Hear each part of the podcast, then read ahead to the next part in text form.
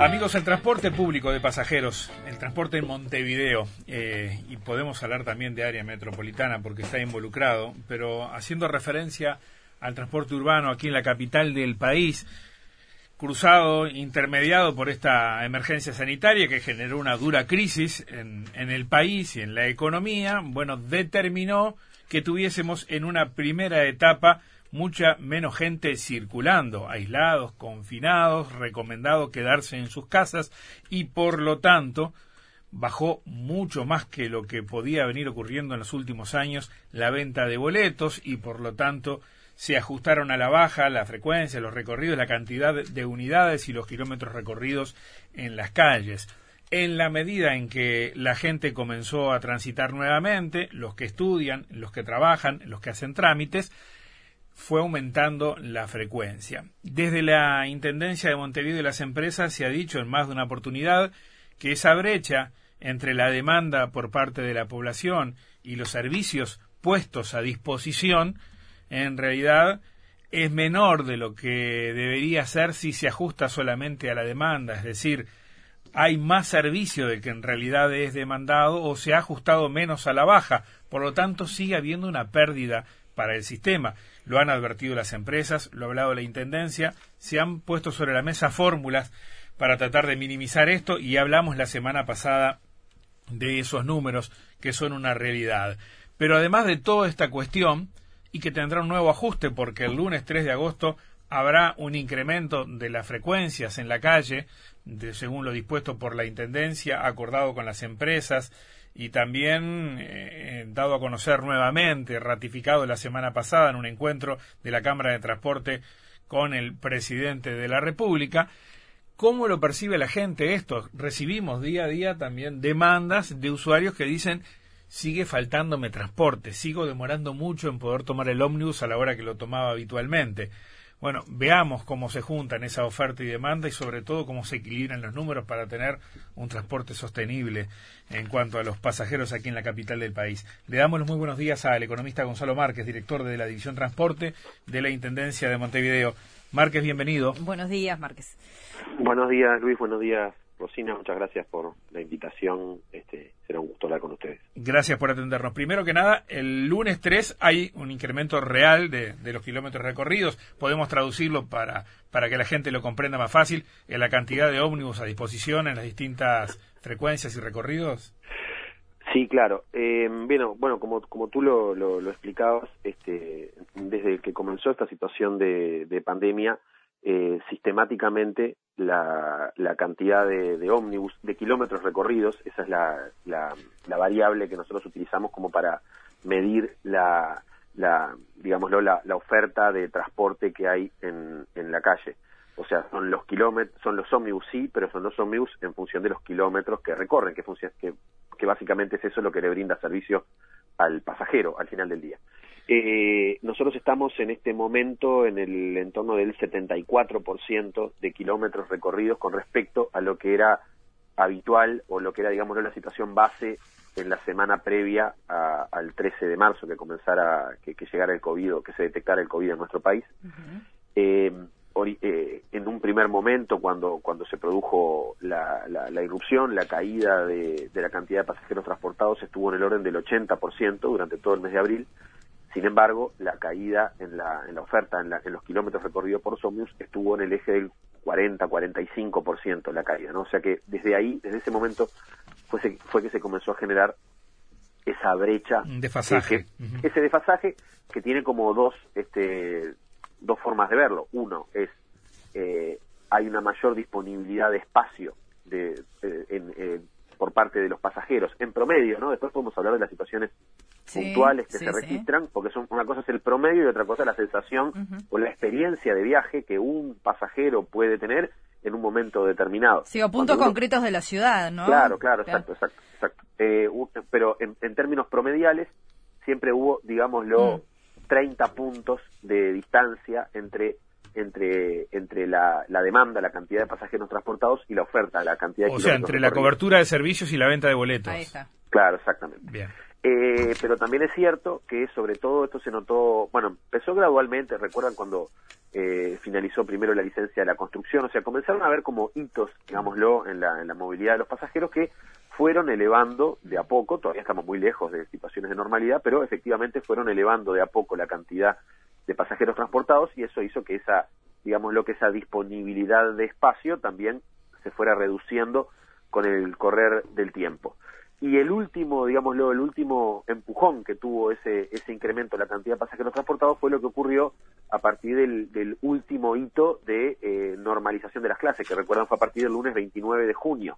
Sí. Bueno, nosotros a partir ya de la primera semana de julio comenzamos a ver si que, que estaba que estaba que estaba aumentando eh, la cantidad de pasajeros y que digámoslo la brecha esta se estaba haciendo exigua. Eh, teníamos sabíamos que íbamos a tener el colchón de las dos semanas de vacaciones de, invierno, que, iban a ser las últimas dos semanas de, de, julio. Por lo tanto, la definición nuestra ya por allá por el 5 o 6 de julio, cuando estábamos viendo lo que, lo que iba a ocurrir y proyectábamos lo que va a ocurrir a partir de agosto, cuando, cuando, cuando nuevamente vuelva a la, a la normalidad, digamos, las clases, ya comenzamos a, a trabajar con las empresas para eh, definir la nueva oferta eh, que iba a haber en el sistema de transporte a partir del lunes 3 de agosto, el primer día hábil luego de, el, de, de nuevamente del comienzo de, de las clases. Uh -huh. Y allí es que vamos a estar pasando de un 74% a un 85%. Eh, de todos modos, yo quiero hacer la, la, la, mención de que este incremento tampoco lo era en la situación de, digamos, la que tenemos ahora, y tampoco lo va a ser en la del 85%, esto no es homogéneo. Esto es, hay líneas que ya van a ir al 100% de su, de su normalización a partir del 3 de agosto.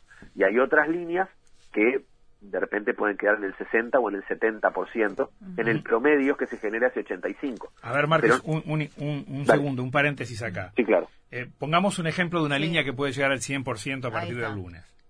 Eh, la 546, la 103, uh -huh. la 110, o sea, y esto tiene que ver con que nosotros, a ver, primero, la Intendencia va a estar publicando toda esta situación sí, línea sí. a línea en el correr en el correr de la semana. Nosotros en este momento estamos terminando, ya, ya fueron presentados por cada una de las empresas su propuesta de, de cómo llegar a ese 85%, y a su vez nosotros estamos chequeando que de algún modo los, los refuerzos estén siendo sobre todo en las líneas que nosotros sabemos están más sobrecargadas porque nosotros tenemos manejamos toda la información del sistema en cuanto a los ascensos, los horarios uh -huh. eh, y, y, bueno así es que es que tenemos que ser inteligentes y ser este, digámoslo eh, lo más eficientes posibles en cómo utilizar ese 85% de los recursos para eh, poder, sobre todo, potenciar las líneas que, que, que están siendo... Las, claro, usted las nombró como ejemplo dos o tres líneas. En esas sí. que ustedes dicen el 100% porque entienden que tienen una demanda de tal modo de que ustedes tienen que poner todas las eh, unidades y recorrer todos los kilómetros que se hacía previo a la pandemia. Claro, porque el tema es que la, la disminución en la cantidad de pasajeros transportados eh, la, la, la, primera disminución de la cantidad de pasajeros transportados no fue homogénea en todas las líneas uh -huh. ni en todos los barrios. Nosotros allí detectamos patrones, patrones que, que digámoslo, eh, son bastante de sentido común, pero que uno los, los detecta luego en los números. Claro. Como por ejemplo que en, en las zonas, digámoslo, eh, más beneficiadas socioeconómicamente, la movilidad disminuyó mucho más sí. que en las zonas, digámoslo, que eh, presentan eh, no una situación tan buena en términos socioeconómicos. Y esto es bastante obvio. ¿Qué, qué es? Que primero, eh, en, en la, digámoslo, en la franja costera, por ejemplo, eh, las personas o bien pueden, eh, en un principio podían en mayor proporción no concurrir a trabajar o no movilizarse y de algún modo recluirse, o sea, este, podían gozar de mejor, de mejor forma la, la posibilidad de no movilizarse, sin embargo, hay otras personas las que, por ejemplo, dependen de, de, de, de un jornal diario para uh -huh. que tengan que hacerlo, que tenían que movilizarse. Eh, nunca en ninguna situación, en ninguna zona, estuvimos eh, y seguimos estando cerca de la normalidad, pero sí se eh, dieron patrones de, de heterogeneidad. Marqués, y estos mismos patrones, sí. eh, con eso termino simplemente, sí, estos claro. mismos patrones se están dando ahora cuando está aumentando de vuelta la movilidad. De vuelta, claro. hay zonas que ya están de repente en el 70, en el 75%. Allí es donde tenemos que poner el 100%. E incluso en algunos vamos a pasar del 100%. Le, justo, puso dos ejemplos que me interesan mucho. Uno, ah, nombró la 103 y justamente los pasajeros del transporte colectivo que atraviesa 8 de octubre permanentemente estaban subiendo fotos en las redes sociales a propósito de que no se estaba cumpliendo el distanciamiento porque era imposible en una hora pico eh, tomarse un ómnibus por esa avenida y era impresionante la cantidad de gente, faltaba frecuencia notoriamente. Eso por un lado. Lo otro, usted hablaba de la zona costera. Por poner un ejemplo, el 117, ¿no? Que va desde la ciudad vieja, Punta Carretas, eh, ahí eh, falta notoriamente frecuencia y hay mucha gente que va a trabajar, ¿no? Más allá de que sea Punta Carretas, obviamente, un, un barrio, todo bien, pero digo, está lleno de gente que necesita la frecuencia y temprano no hay demasiada opción, ¿eh? Mira, justamente diste el, el, ejemplo de, la línea, de, digámoslo, de una de esas líneas que en las cuales cayó más la cantidad de pasajeros transportados. Recordemos que la 117, por ejemplo, tiene una parte muy grande de, de, su, de su demanda en el propio en la propia zona de las facultades, por ejemplo, que están que están cerradas. Claro. Lo, lo que tú decís es efectivamente cierto. Mm. No, no, no estamos, a ver, eh, eh, eh, pero te lo, te lo planteo en otros términos. Sí. La 117 hoy, no tengo el número exacto, pero mm. pongámosle, puede estar claramente por debajo del 50% en, su cantidad, en la cantidad de sus pasajeros transportados, en el 40, 45, por decir algo. Eh, en, su momento estaba en el 8%, para que tengamos una, una idea, ¿no? En el, en, el, entorno de finales de abril, mayo. Y sin embargo, la 117 tenía un 40-45% de su frecuencia, para el 8% de los pasajeros. Eh, lo que mm. quiero decir con esto es, nosotros no podemos tratar igual a Camino Maldonado, que efectivamente es uno de los ejemplos de, de corredor que más rápidamente ha vuelto a recomponer la cantidad de sus pasajeros transportados que a, eh, por ejemplo, a la 117, donde todavía es, no, es muy notoria la merma en, en, el pasaje en el pasaje que hay. La 117 también va a haber aumentado, o sea, todas las líneas van a haber aumentado su frecuencia a partir del lunes, pero nosotros no podemos, eh, sería un error que nosotros dijéramos, bueno, va todas las líneas al 85%, porque sería como una frazada corta en donde nos tapamos la cabeza y los pies quedan al descubierto. Este, entonces nosotros tenemos que intentar obrar con la mayor inteligencia posible, dado los recursos que tenemos, que no son infinitos tampoco. Imagínate que desde nuestro punto de vista, ojalá pudiéramos resolver eh, con la mejor frecuencia y la mejor condición de distancia las necesidades de movilización de todos los pasajeros de la ciudad, porque todos ellos tienen derecho al, al transporte, sin duda. Todos Márquez, en, esa igual, línea, de igual forma. La 117, que, que justo planteó Rosina como, como ejemplo, ¿es una de esas que están en el orden, que pueden estar en el orden del 60% a partir del lunes? Eh, te lo puedo pasar después exactamente, pero sí, es una, es una de esas líneas, es una de esas líneas. a ver, tengamos claro que para, si tenemos un 85% y pretendemos que haya corredores que estén al 100%, hay otros que tienen que estar por debajo, si no, no hay forma, ¿no? Sí, sí, sí. Eh, una situación ideal, eh, con la demanda de boletos que hay hoy, poner el 100% de las unidades en la calle, ¿qué, qué implica? Entre otras, a ver, hay, hay diferentes variables acá. Por ejemplo, hay personal que está en el seguro de paro hay números que no, no, no, no cierran. ¿Cuál sería el saldo hacer una hipotética solución de este tipo? Bueno, eh, como tú decías, ya el, el, el, sistema ya está hoy operando en condiciones de déficit y está básicamente funcionando no por la recaudación que se obtiene por la venta de, de, de, de boletos, eso es una parte, pero eso está siendo complementado por subsidios extraordinarios de la Intendencia de Montevideo y también del Estado, del Estado Nacional. Eh, esto ya va a implicar un aumento por ir al, al 85%. Para que tú tengas una idea, el, el, el, viernes de la, de la semana pasada el dato fue 49%. Ese es el último dato que tenemos de, la cantidad de pasajeros, me refiero, ¿no? ¿Cómo 49% sí, de pasajeros relativo a qué, a qué momento? Con respecto a lo que era la situación, la situación, digámoslo, de normalidad antes de, de COVID, ¿no? O sea, la mitad. sí, sí, la mitad. El viernes pasado, el último dato, el, nosotros todavía, o sea, sobre las 2 de la tarde tenemos la información del día anterior. Bueno, el último día que tenemos es el, el viernes pasado, 49% contra un 74% de oferta. O sea, eh, entendamos la, la, magnitud de, de, la, de, la, brecha que hay, que hay allí, ¿no? Este 74 es el que a partir del lunes va a ir a un 85 para ir al 100, digámoslo, para dar ese salto de, digámoslo, de, de, 15 puntos más, bueno, eh, se trataría de, de, de, tener que volcar mayores, mayores recursos aún de los que ya se están volcando.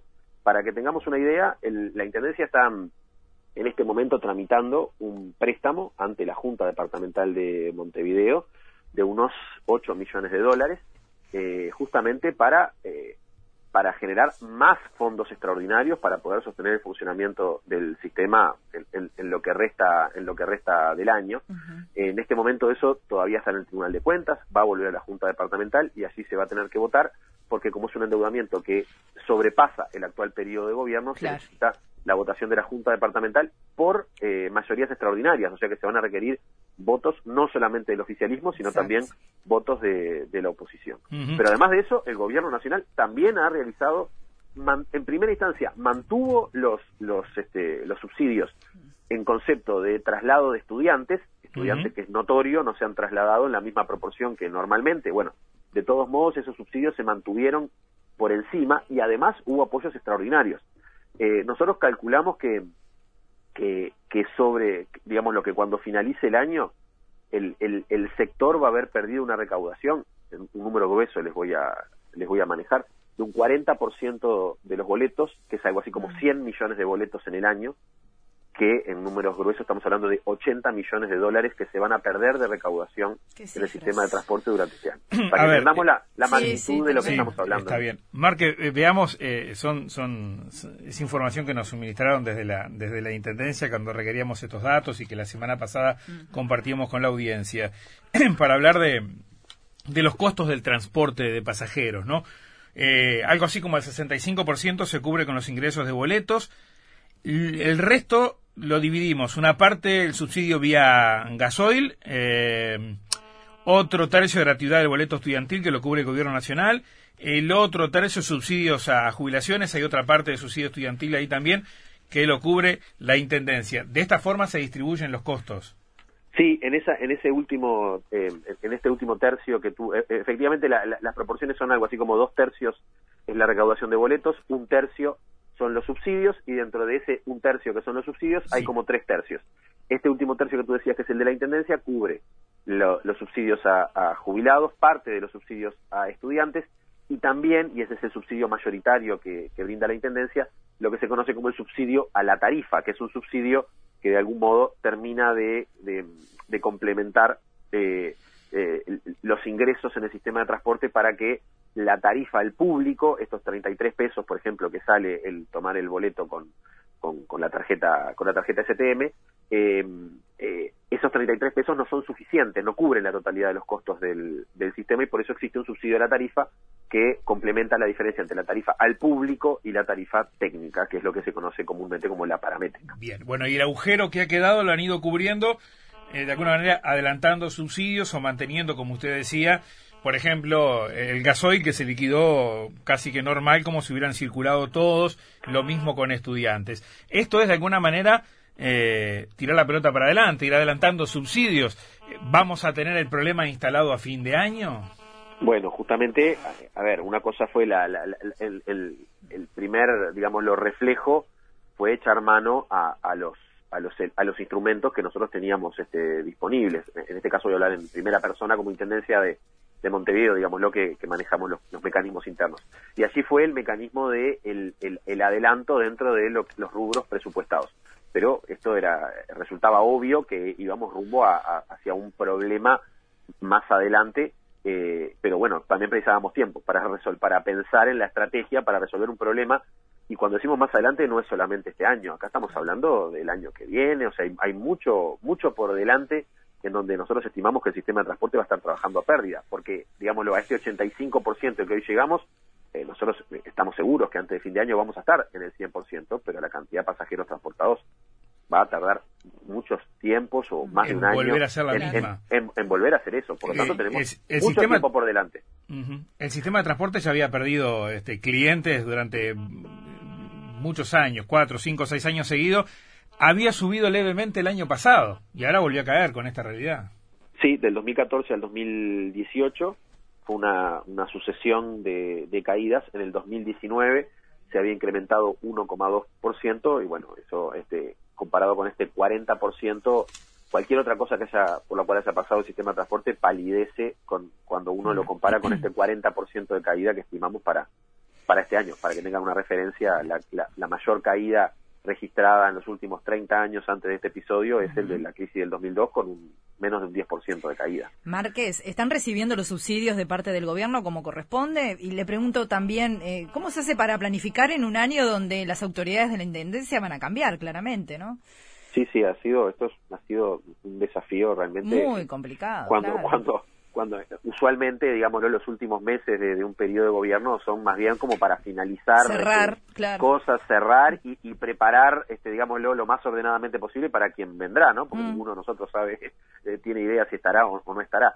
Y nos hemos topado con tener que gestionar el, la mayor crisis del transporte de su vida. Pero volviendo, volviendo a lo que tú me decías, sí, el gobierno ha, ha, cumplido con, con, el, con el cronograma de, de entrega de, de subsidios eh, y a su vez ha habido algún aporte extra incluso de ese propio mantenimiento en, concepto de una ayuda extraordinaria, no al sistema de transporte de Montevideo, sino a todos los sistemas de transporte del Uruguay, porque en Montevideo es una parte, pero hay, hay otros sistemas de transporte que tienen eh, problemas eh, iguales o peores que el que, que, que, puede tener Montevideo. Ninguno con la relevancia para mover gente, porque bueno, por las propias características este, de, ciudad y de tamaño de población que tiene que tiene Montevideo, ¿no? Pero todo el sistema de transporte de pasajeros del país este, se encuentra en dificultades. Pero volviendo a la, a la pregunta que me hacía hace un ratito, mm. este, creo que era Luis, mm. acerca de, bueno, una cosa era la emergencia, pero cómo cómo vamos a seguir, bueno, y allí fue que a partir de eh, el, el, primero de junio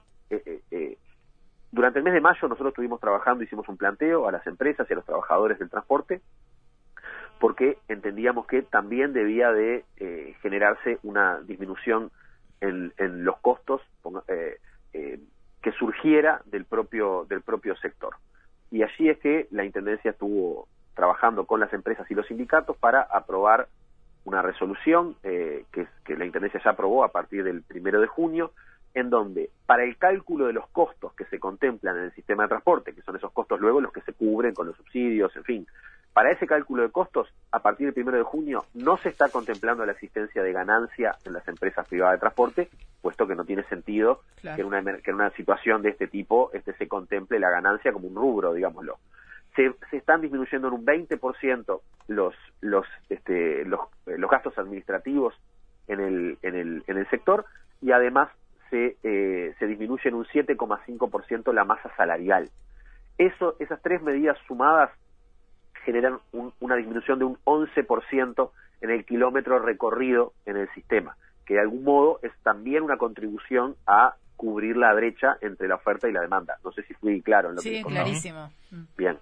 Bueno, eso es lo que notoriamente, eh, digámoslo, ha, generado todavía en, una, en, un, en un sector de, del, del, sindicalismo vinculado a las cooperativas, que bueno, se sigue todavía en, digámoslo, en, en, contacto. Porque claro, porque estamos hablando de una rebaja salarial, claro.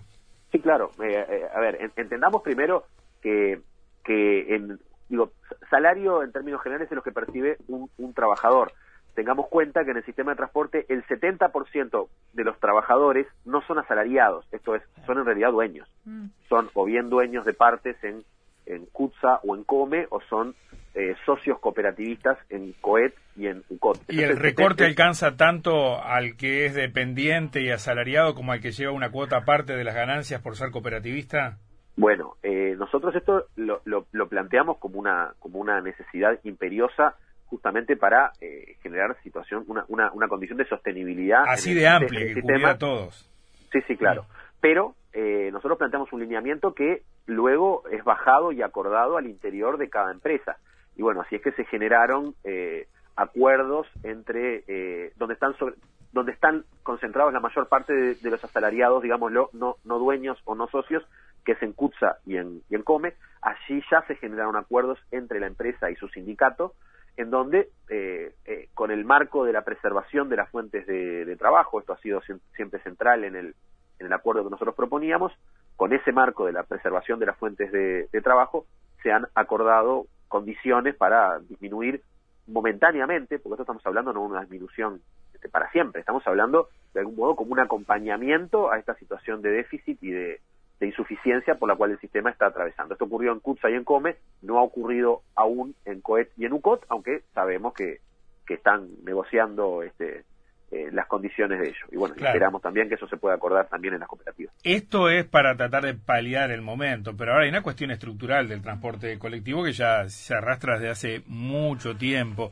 Eh, ¿Hay algún plan en ciernes entre Intendencia y empresas para modificar esto? Bueno, bien, eh, efectivamente el, el, el, sistema, bueno, como tú decías, venía de una, de una caída que comenzó a remontar el año, el año pasado, mezcla, digámoslo, de, del comienzo del cambio en algunas, en algunas características del sistema que nosotros entendíamos formaban parte, formaban parte clave de una agenda de, mejora en el, en el sistema.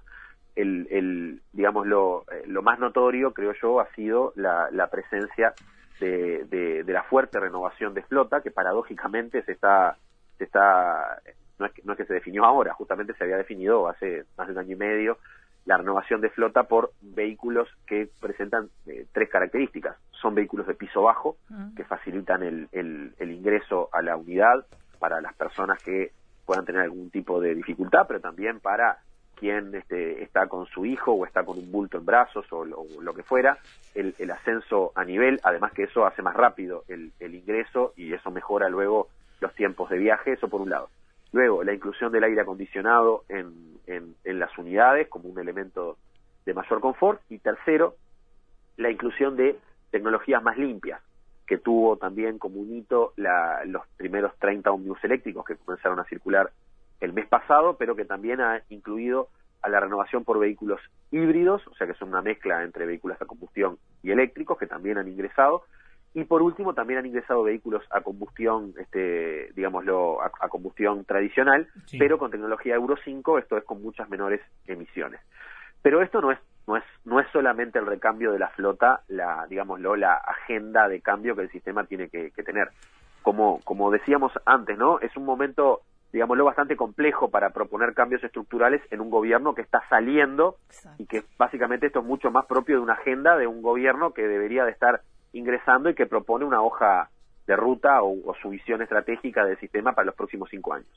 De todos modos, eh, a nosotros nos ha tocado bailar con los que nos ha tocado bailar, las circunstancias no las hemos elegido nosotros y sí creemos que es de responsabilidad nuestra, como responsables en este momento del sistema de transporte, abordar una agenda que no sea solamente la de sostener, que es muy importante, por supuesto, uno tiene que sostener al sistema como servicio público que lo es, pero a la vez, y este es el desafío mayor, tenemos que proponer una agenda transformadora, en la cual ya estamos trabajando, hemos presentado algunos puntos que no, no es, no es todavía el momento de, de hacerlos públicos porque los estamos eh, estamos, eh, digámoslo, presentándoselos a las empresas porque pretendemos acordarlos con ellas, porque, porque pensamos que eh, es mucho más fuerte una agenda cuando puede ser este, tomada por, por todos sus agentes, que, que tiene que ver con algunos aspectos estructurales en el funcionamiento del sistema y que queremos dejar como hoja de ruta para, para los próximos cinco años este, a quien le toque gobernar. Luego verá si efectivamente aplicará esa hoja de ruta o no, pero nosotros entendemos que tenemos que dejar eh, de algún modo eh, algo algo como como dispuesto para, para, para, para, para que no sea que a partir de, de, diciembre, cuando cambie el gobierno, quienes nos suplanten se tengan que, que, poner a pensar de cero en esto. Bueno, nosotros pretendemos dejar trabajo avanzado en, en, un formato de, de acuerdo sobre algunos puntos para ser llevados adelante en un próximo periodo. ¿Y algunos de esos puntos se cruzan con los ejes del plan de movilidad urbana, que ha sido como también este, fundamental para la Intendencia? Bueno, el plan de movilidad al que tú referís es un, es un plan que se hizo ya hace más de 10 años, que está siendo... Requería actualizar. Eh, exacto, está, está en proceso de, actualización. Pero, pero hay algunas cosas que, digámoslo, que ya estaban presentes allí y que van a estar presentes también en el nuevo.